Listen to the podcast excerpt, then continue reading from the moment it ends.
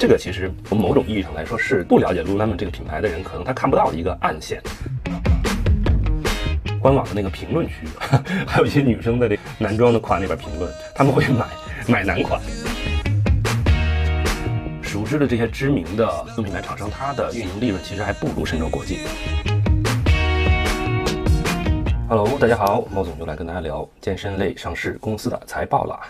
这应该是我们这个系列的第六周，基本上该发财报的公司 也都发完了。这周还剩最后两家，也有一些相关性。一个是 Lululemon，Lululemon 这周发了财报，我们会具体看一下他们的营收情况，还有他们最近的这个增长怎么样。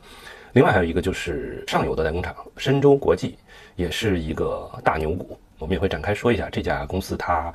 和大家。传统意义上对于上游代工厂理解不太一样的地方，就是这家公司它还是有一些非常牛逼的点。除此以外，猫总还会带跟大家再聊一聊，就这几周我来看这些上市公司财报的时候，总结了一些呃顺带手吧，做了一些小工具，可以方便去快速的查看所有这些公司的一些新闻，他们最新新闻只要一发，呃，基本上我们第一时间都可以了解到。还是照惯例。呃，再强调一下，呃，我们聊的都是公司的新闻八卦、运营情况，和投资建议无关，不是投资建议，投资有风险，入市需谨慎。好吧，我们先来看看 Lululemon。Lululemon 这一个 Q 整体的营收还是维持在一个两位数左右的增长，他们的整体营收涨了百分之十八。如果按这个男女分的话，女女性市场是涨了百分之十六，男性市场涨了百分之十五的这个营收。在这个线下店和这个所谓线上的区别来说呢，线下涨了。九个点，线上涨了十七个点。按这个地区划分的话呢，美美国那边是涨了百分之十一，然后国际市场是涨了百分之五十二。当然这里边涨得最猛的应该还是中国这边，是同比涨了百分之六十一。提到 Lulu 的话呢，比较有意思的一个点就是说，他们到底为什么可以一直持续的维持这种？高增长，这个好像有点对于任何这个负面的因素都有点不惧的这个感觉。包括他们其实，我们前几周看了，有很多公司其实它也会提到各种各样的原因，对吧？比如说，呃，要不就说是疫情的影响，要不就供应链有问题，要不就只有各种各样的问题吧。但是 Lulu 呢，它好像每一个 Q 都能有一个两位数的增长，就雷打不动。那这也很有意思的一个点，这公司还是非常的厉害的。然后这里猫总也想跟大家聊一个点嘛，就认为它这个背后驱动的一个原因，也是可能现在市面上媒体包括去也经常会有公众号或者一些其他像视频来介绍这个 Lululemon 这家公司它是个怎么回事。但是相对来说会聊的比较少的，其实有一个点是叫他们所谓产品哲产品哲学，就是他们这个 Science of Feel。就是对于触感的这个科技的追求，其实是他们底层的一个产品驱动的这么一个哲学。就这个东西，它还是比较有意思。因为呃，我们所谓人的这五感，就是触觉、听觉、视觉、味觉、嗅觉，这里面其实，在服装领域，它可能呃，传统意义上来说，更多的是在这视觉方面。我要把这个衣服做的好看，又时尚，又符合这个穿的这个人的他的这个个性的表达。那对于这个触感这一块，其实在露露之前是没有公司会。非常把这个东西作为一个底层的产品哲学去设计和研发他们的产品的。那但是露露其实在这一块就是很强调，就它对于这个触感的追求。我们可以看一下，它其实在官网上也列了一下，它这个所谓 Science of Feel，就是触感科技，它里边包括了几大块，一个是就是它的面料，这 Fabric，这里边有很多这个露露大热的产品，它背后驱动的这个面料的黑科技，包括像这个露露，还有像这个 Warp Stream，这都是它呃。对应它有很多产品线底层用的这个面料的这个黑科技，除了面料以外，还有它在技术方面也有一些创新，包括这个 ABC Antiball Crashing，这个也是之前他们创始人整出的一个叫什么防弹撞击 的这么这么一个技术，这后面会展开再说说。然后在这个除了这个技术以外，它还有就是它的产品里边还还定义了一些 attributes，就是。所谓它产品给大家的卖点和属性，这里边就呃像一些什么 buttery soft，这是一个，还有就是可以四面弹 forward stretch，还有包括这个速干，嗯，透气性、防菌防臭，这些都是它对于产品哲学的上层的一个。呃，具体的表现，比如说它其实是在触感这一块下了非常大的精力和功夫，去持续的去迭代，去做产品的升级。所以这个其实从某种意义上来说，是不了解 Lululemon 这个品牌的人，可能他看不到的一个暗线，就是这个公司它背后驱动它去持续迭代的，是底层是有这么一条线，叫这个 Science of Feel。然后他们其实还有一个，呃，以前啊，还有一个实验室，就是专门来去研究这些黑科技的，叫呃 White Space。然后呢，那个实验室好像在二零二一年的时候也也给解散了。然后现在它的这个这种高科技的研发就会打散到各个产品线去，然后就统一的叫这个 Lululemon Lab 的这么一个概念。稍微歪楼一下，为啥它这个 White Space 之前呃挺好的这么一个这个研发实验室给干掉了？就是也当然具体咱们可以回头有机会再展开再说，但是。简单来说，就是他们想了一个非常有点扯吧，就因为你那 White Space 有点政治不正确，这整个这个这个部门里边没有黑人，都叫 White Space，他就和他们这个多元平权的这个公司的这个经经营理念不太一致，所以就后来把那个把他们那实验室 又又给取消了。但是他们本身的这个研发能力还是很强的，也还是在每一个季度新品上还去持续的迭代。那这个也引出了一个点，就是一帮人会认为说。你这个是智商税，你花那么贵的钱就买一个裤子，买一个瑜伽裤花个呃一两千块钱。但是同时，另外一帮人又会很邪教式的充值，每次去店里都好几千、好几千的买，还会持续的复购。这里边其实有一个关键的点，就这个 science of feel 在这里面起的作用。没有穿过 Lululemon 这个产品的人来说，他其实感受不到哈，因为它那个它主要是面料和那个你穿上的感觉。能够让你完全感受到不一样的这个体验。那如果你没穿过，你当然就不知道它的好在哪儿。但是穿过了呢，它呃又会觉得这个是非常厉害、非常牛逼的一个点。所以这个也是造成 Lululemon 本身会有一个非常明显的正反两拨人对于它的这个品牌的一个评价。还有另外一个角度，就是这个品牌溢价这个方面，就是为什么 Lululemon 能够卖那么贵？其实本质上来说，猫总也觉得它其实是这个品牌溢价很大一定程度是在这个 Sense of Feel 上面，就是它持。它相当于是在另外一个维度持续的再去投入去做一些其他市面上没有的东西，那大家会其实会是会愿意为了这种没有的东西去付那个品牌溢价的。另外还有一点，不知道大家还都有没有印象啊？当时猫总比较印象比较深刻的，其实和这个手机也也，如果拿手机来类比的话啊，当时 iPhone 在发这个 Retina 屏，就是这视网膜屏的时候，猫总就有一个非常。印象深刻的一个一个感觉吧，就呃，当你用了那个瑞纳视网膜屏之后，其实你再去切回到一个传统的老式的那种手机显示的时候，你就是完全就不适应。那这个画质怎么这么渣，对吧？这种感觉的提升，其实它是没办法回退的。你买了一个视网膜屏的手机之后，你就再也不会想用非视网膜屏的手机。那 Lululemon 它的这个触感黑科技，其实也也也有一个类似的这个效果，就是说当你。穿了这个露露的裤子，你感受过它的那个所谓呃带给你的和一般的那种裤子不一样的那种触感和那个舒服的程度之后呢，你其实也不太容易能回到以前的那状态了。而且不光是说回不去了，你甚至可能想把你整个衣柜里的各个场景穿的 衣服裤子全都给给它升一下级。所以这个是 Lululemon 另外一个牛逼的一点，就是它的这个触感，你呃觉得它好之后，你会有一个持续的复购和这个入坑的这么一个。倾向，我们再来看一下 Lulu 它这一个 Q 在财报电话会议里面提到的一些它在各个产品线上的一些迭代和进展，还是沿着这个所谓这个触感黑科技这条线。比如说，他们提到了他们在这个呃女士的产品线里面，包括他们最最流行的像这个 Scuba 的这个帽衫，然后 Define 的那个裤子以外，他们新上的一个叫 Soft Stream 的这么材质的这个系列，现在也有一个变成。主产品线的这么一个趋势，对，就是那个那个裤子，就是它里边的那个绒，就穿上之后也是特别舒服，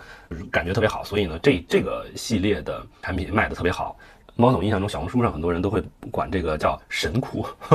这个 Soft Stream 这个是是露露的神裤，所以这个是比较有意思的一个点，就是他们这个这个又有一个新的系列，又又又要成为一个。相当于他们大热的一个一个一个分支产品线吧。然后他们 CEO 还提到一点，就是他除了在这个最核心的这个这几几条产品线发力以外，还去往其他的运动品类扩，包括他们现在主推的这个呃打网球还有打高尔夫这两个场景下，都来去用他们的触感黑科技去做不同的服饰，来去满足这个场景下的运动的功能需求。他们管这个这些场景叫 secondary sweat activity，相当于让这些场景下的这个用户或者他老用户在。这些场景下能够再去复购、再去买他们这个对应场景下的衣服，这是也是他们去迭代、去提升的一个方向。除了这个刚才提到的主产品线，还有这个分支 activity 的产品线以外呢，他们在配饰，就是 accessories 这个类目下面增长也非常猛。像那个小什么小包那些东西，背包啦，然后小的包包啦，这些东西它的这个 Q 的增长是整体涨了百分之四十四，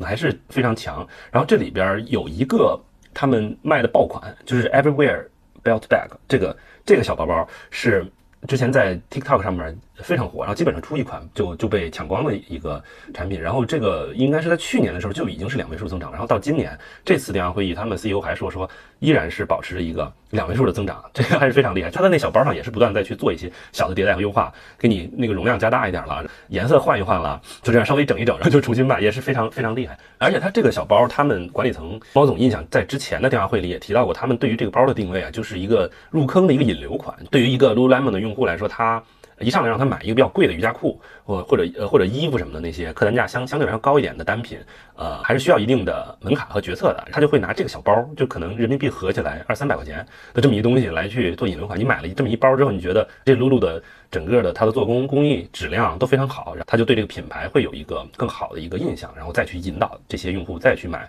他们家的其他的产品。所以这个是他们对于这个 Everywhere Belt Bag 的一个。引流的一个定位，还有一点，他们提到了这一个 Q 就是升级了他们的那个女士的跑鞋，叫 Charge Field，他们这是第二代。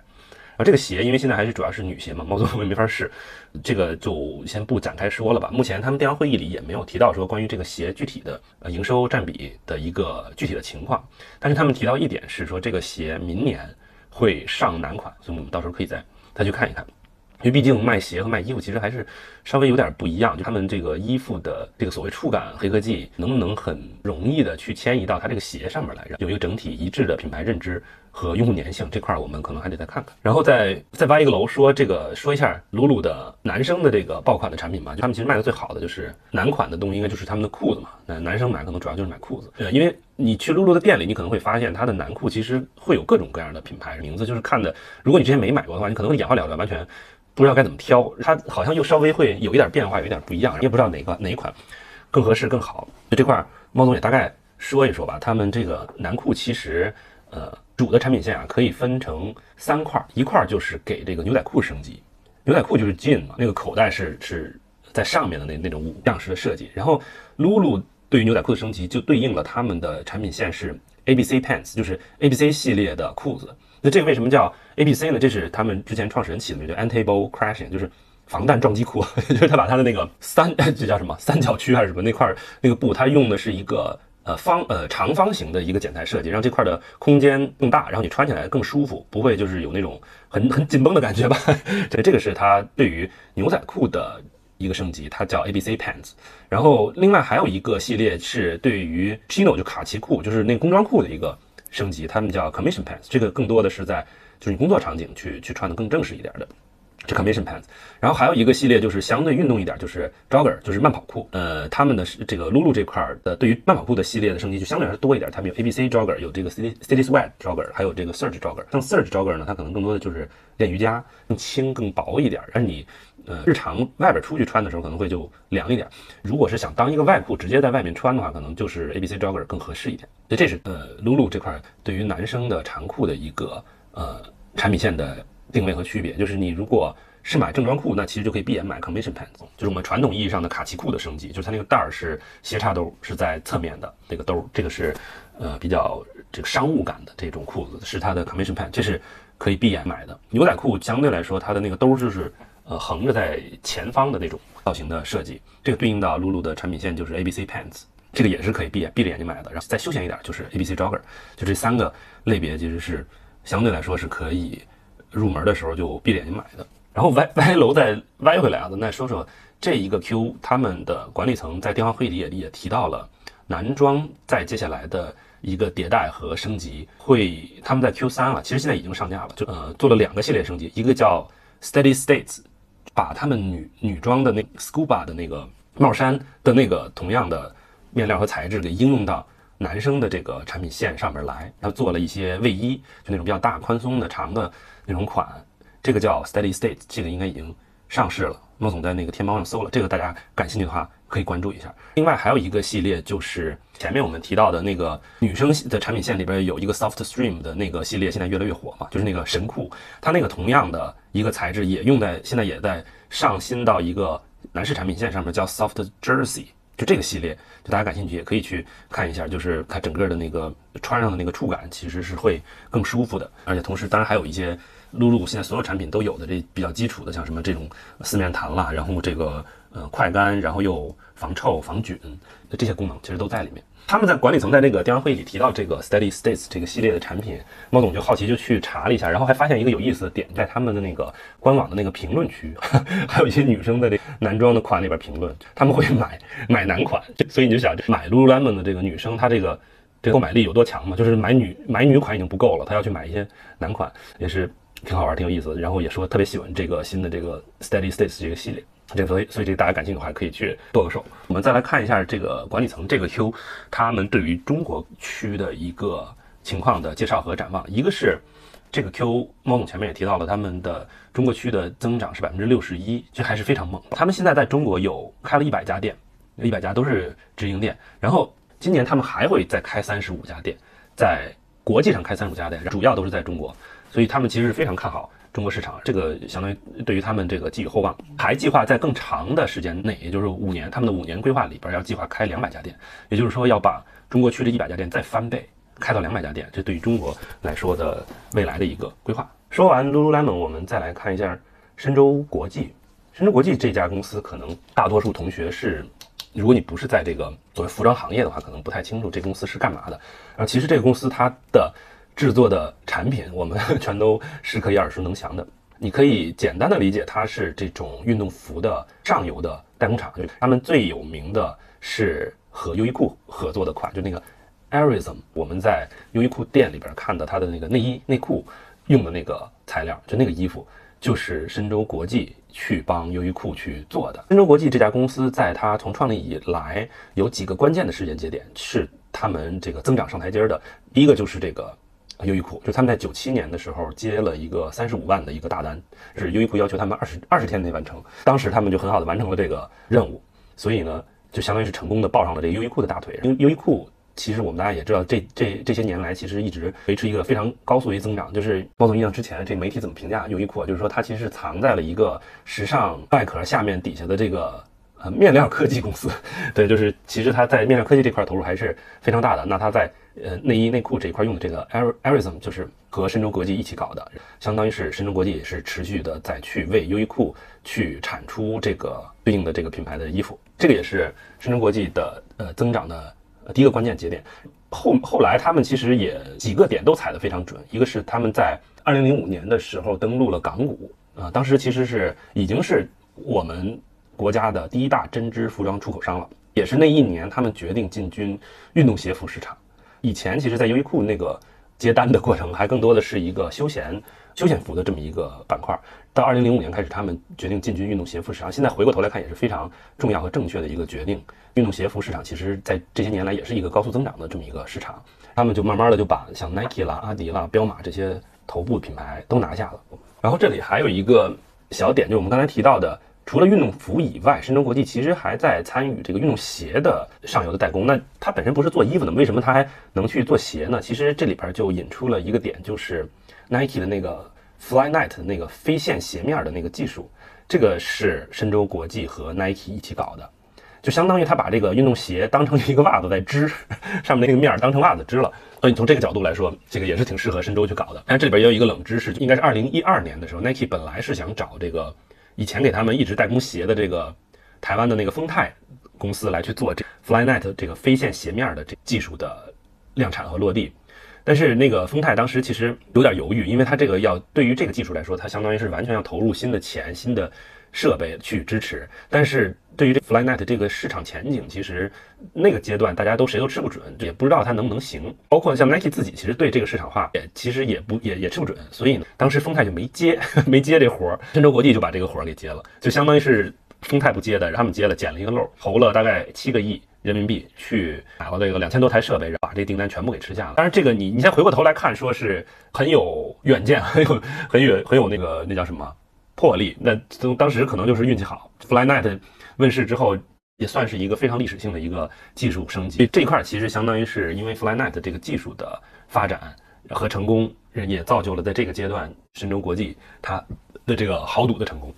回到这个财务表现上来啊，我们一提到这个代工厂，传统的印象都是说这个地位好像不是那么高，对吧？它没有这个下游的品牌商赚得多，都是很很薄利多销的这么一个状态。但是在这件事儿，在深州国际这一块儿，其实是完全不一样的。因为这个服装的制造，它其实有有一些有意思的点啊。就如果我们按类型分呢，可以把服装分成大概三类，一类是这个快时尚，就是像 Zara 这种，它是呃非常高速周转，出很多不同的款去迭代，去满足大家不同对于服装的偏好的这么一个模式，这叫快时尚嘛。所以在这个这个模式下，其实它的每一个款式，它其实订单规模相对来说就小，就比较难去实现一个。大规模的标准化生产，所以这个也没没法沉淀出很多的这个技术研发的底层能力。在另外一边，就是这个奢侈品代工，对于这个产品的稀缺性又有一个要求，所以它的生生产规模又受限。会比如说像这些奢侈品的代工，它其实每一个款，也就是生能生产出来规模就更小了。它这个工艺又相对来说又又是非标，复杂性也比较高，所以呢也没办法让这个代工厂成为一个标准化生产的这么一个模式。第三类就是我们这个说深州国际它所在的这个运动鞋服的这一类的服装的生产，我们根据前面的露露也能看出来，它主要其实强调的是一个功能性，也就是它在面料上面会要求很高，但是对于款式和版型的要求就相对来说不需要那么多的变化，所以呢，它就可以做到很大规模的一个标准化生产。那在这个情况下，它再去研究它的那个面料的工艺呢，又能有出一些所谓差异化的。高科技的一些东西，对于下游的厂商的议价能力也会比较强。然后猫总拉了一下他们的这个运营利润，我们能看到最新的这一个季度啊，Nike 的运营利润是九点五个点，彪马是五点四，阿迪是三点二，深州国际是十三点八四。也就是说，所有这些我们所熟知的这些知名的品牌厂商，它的运营利润其实还不如深州国际。还有一个比较有意思的点，他们在已经这么多年的沉淀，已经已经做出了一个叫纵向一体化生产模式，就它因为他们本身。建厂其实现在在越南也有厂子，在柬埔寨也有，所以他们现在从面料制造到这个染色，到这个剪裁、缝纫、印花，就这个整个一整道流程，其实是呃可以在不同的国家的厂子里面去协作完成的。因为又都是它整个公司内部的这个流程环节，所以它整个工艺的衔接的时间也比较快，固定的单位成本也会相对来说低一点。加上他们在比如说在东南亚的这些厂子，还有一些。税方面的这个优惠，物流成本也会有一定的这个优化的空间，所以他们可以做到一个成本相对低、速度又非常快的这么一个呃一体化生产模式。呃，猫总印象中他们的这个从生产啊，从下订单到成衣最快是十五天就能搞定，这个是非常非常快的一个速度。印象中他们当时好像之前某一次球赛好像是法国队夺冠吧，那会儿 Nike 就是临时让他们去做这个。对应呃法国队的这个衣服，他们很快就是 秒出就运到法国去，然后就就去售卖，所以这个是呃他们非常牛逼的正向一体化生产的这个能力。我们再来看一下深州国际这一个 Q 的业绩表现吧。这一个 Q 其实它的表现不太好，但是之前几个 Q 其实深州也管理层也剧透了，因为他们现在有一个问题，就是上下游的这些品牌是处在一个去库存的一个周期，也就是说它这个 Nike 啦、阿迪啦、呃彪马啦这些公司，他们呃在疫情期间。积压的这个库存还没清光，所以呢，它没清完，它肯定不会下新的订单，或者说它下新订单的这个量相对来说就会有一定的收缩，所以它前四大客户今年上半年同比就比去年就要有一个百分之十八的下降，因为来自这些品牌的营收就会受到一些去库存的压力，这个是他们现在的一个现状。他们预计是到今年年底会有一些缓解，因为这这些牌子它慢慢去库存了之后，它就要下新的订单，所以那个时候他们的业绩会有一个呃。重新的一个复苏，同时另外一点就是深州国际现在又开始在布局一些新的牌子，它除了这个 Nike、阿迪、彪马和优衣库，这是它四大核心客户以外，他们现在又开始在布局一些新的牌子，都有哪些呢？就一些包括国内的就是李宁、安踏，这其实都是最近我们前几周看，呃，比如像安踏就是涨得非常猛的这么一个情况的这些公司，它又开始来去承接这些牌子的一个。衣服的生产和制造，还有一个就是我们刚才刚说完的这个 Lululemon，Lululemon 从去年开始，深州国际也开始接 Lulu 的单子。然后猫总印象，他们还被评为了 Lululemon 好像质检冠军，Lululemon 去质检这些上游的呃生产厂商里面，深州应该是拿了第一名。而且他们在 Lulu 这块的订单也是处在一个和去年相比翻倍的这么一个情况，应该是有个几千万的一个规模。深州相当于是在用这些新的品牌，让它的这个整个的营收多元化。那从它这。拓展新客户的这个战略上来说，我们也能看出深州国际它在整个这个行业当中所处的位置，其实是相对来说是在一个比较有优势的地方，一方面就是我们前面提到了它能有一些呃规模化的效应出来，因为这个运动鞋服再到它对于服装生产的这个要求是可以做到一定的规模化，同时在面料方面它又能积累一些自己的这个研发能力，所以它对于下游来说是有一定的议价能力。另外一个角度来说，就你不管底下哪一个牌子这个的生死，对于它来说，它都能都能赚到钱。就比如说安踏，你你现在可以给安踏代工，也可以给露露代工，你可以给 Nike，你也可以给阿迪代工，不管哪个牌子，它起起落落那是他们的事儿。神州国际在这一块儿都能把它的利润赚到了，所以神州国际本身这家公司来说，它在港股也是外资比较喜欢的一个一个标的吧。说完上面这两家公司的财务表现，我们再来聊另外一个事儿吧，也就是这几周猫总在去呃看这些上市公司的财务数据和相关的新闻的时候。也会积累下来一些有意思的东西跟大家分享一下。一个是说，其实这些呃上市公司他们发布新闻并不是按周来去发布的嘛，他们肯定是什么时候有新的事儿，什么时候就发布了。所以有一些新闻其实是在周中的，但是呢，因为呃猫总设目前来说更新内容的频率大概是按周更新，所以呢，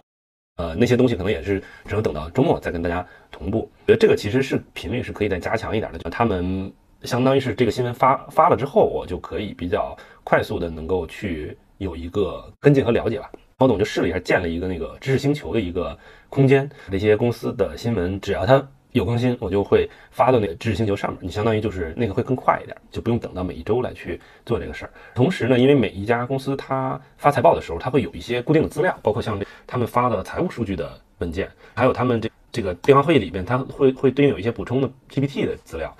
还有就是本身他们这个电话会议里面还会有这个文字版的他们那个会议的内容，这些东西其实也是有一个沉淀和积累嘛。所以猫总也在看这些公司的时候，就把那些资料也都同步发到那个知识星球上面去了。这样的话，你再往回再去找对应的公司的资料，相对来说也会容易一点。然后这也是一个，还有一个点就是时不时还会有一些像这个行业研究报告也会也会冒出来，它可能并不是针对于某一个公司，但是是针对于这个健身行业的那些资料，猫总也相当于也发到这个。知识星球上面去了，这些资料吧，包括像这个财务数据，还有这个电话会议，它的那文字版有的是，呃，有的公司大多数其实都是英文的嘛，还有一些，比如说有一些公司是日本的，有一些是韩国的，对，这个这个东西语言可能又不是不是中文的，所以有一些能搞的，猫总都把那个用 ChatGPT 把它那个给摘要了，所以呢，你相当于还能看到的是一个呃中文摘要版，也在也在这个知识星球上也发过去了，还有一个是。现在的这个每一周猫总写的这个周报，还有计划上能按一个 Q 会写一个季报吧，也会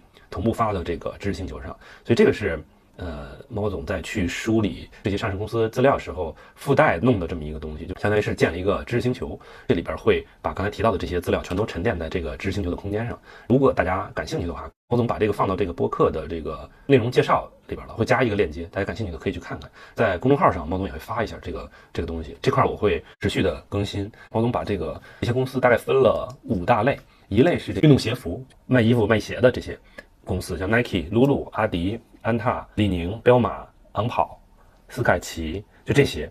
当然不止这些了，因为比这还多，像 Asics、哥伦比亚、Under Armour 这些特步全都在里面。这个是。运动鞋服这一类，然后还有就是运动用品的经销商，这我们之前也聊过的很多，像迪克体育用品，像这个 Tall Foot Locker，就这些公司也也这是在运动用品经销商这一个类别下面。还有上游的这个代工厂，我们今天刚聊的深州国际，还有前几周聊的一些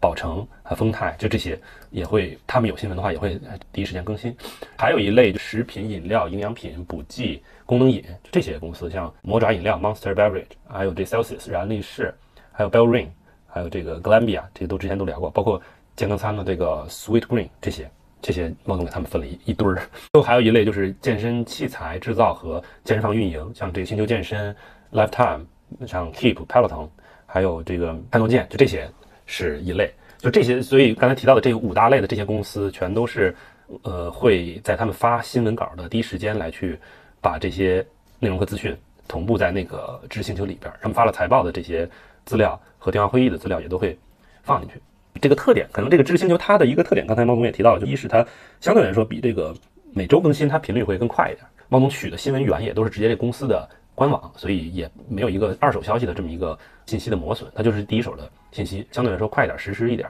所以大家如果感兴趣的话，猫总把这个知识星球的链接也放到了这个播客的介绍的文稿里面，大家点感兴趣的话可以去点去看一下。猫总在这个公众号文章里边也会把这个知识星球的链接和二维码加进去。对，然后这个就是这周的聊的内容吧。下周聊啥呢？这个财报财报季基本上过去了，这个还剩零星的剩几家公司吧，但是，呃，大多数的公司的财报应该都已经过去了，所以王总计划是下周开始就结单停，会把之前发过财报的这些公司整体拉到一起看一下，我们看看能不能看出点啥来。这一个 Q，整个刚才提到的这五类行业里面的公司，把他们的营收。他们的新闻，他们管理层对于接下来的一些展望都拉到一起做一个对比和分析，对，相当于是一个季报的一个分享吧。这个是下周的一个预告，好吧？那我们就先聊到这儿吧，下周再见吧，拜拜。